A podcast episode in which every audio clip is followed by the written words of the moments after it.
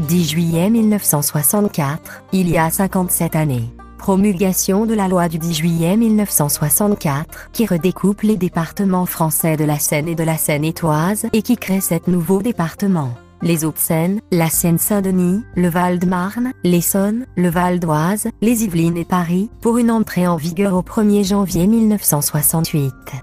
Calendrier historique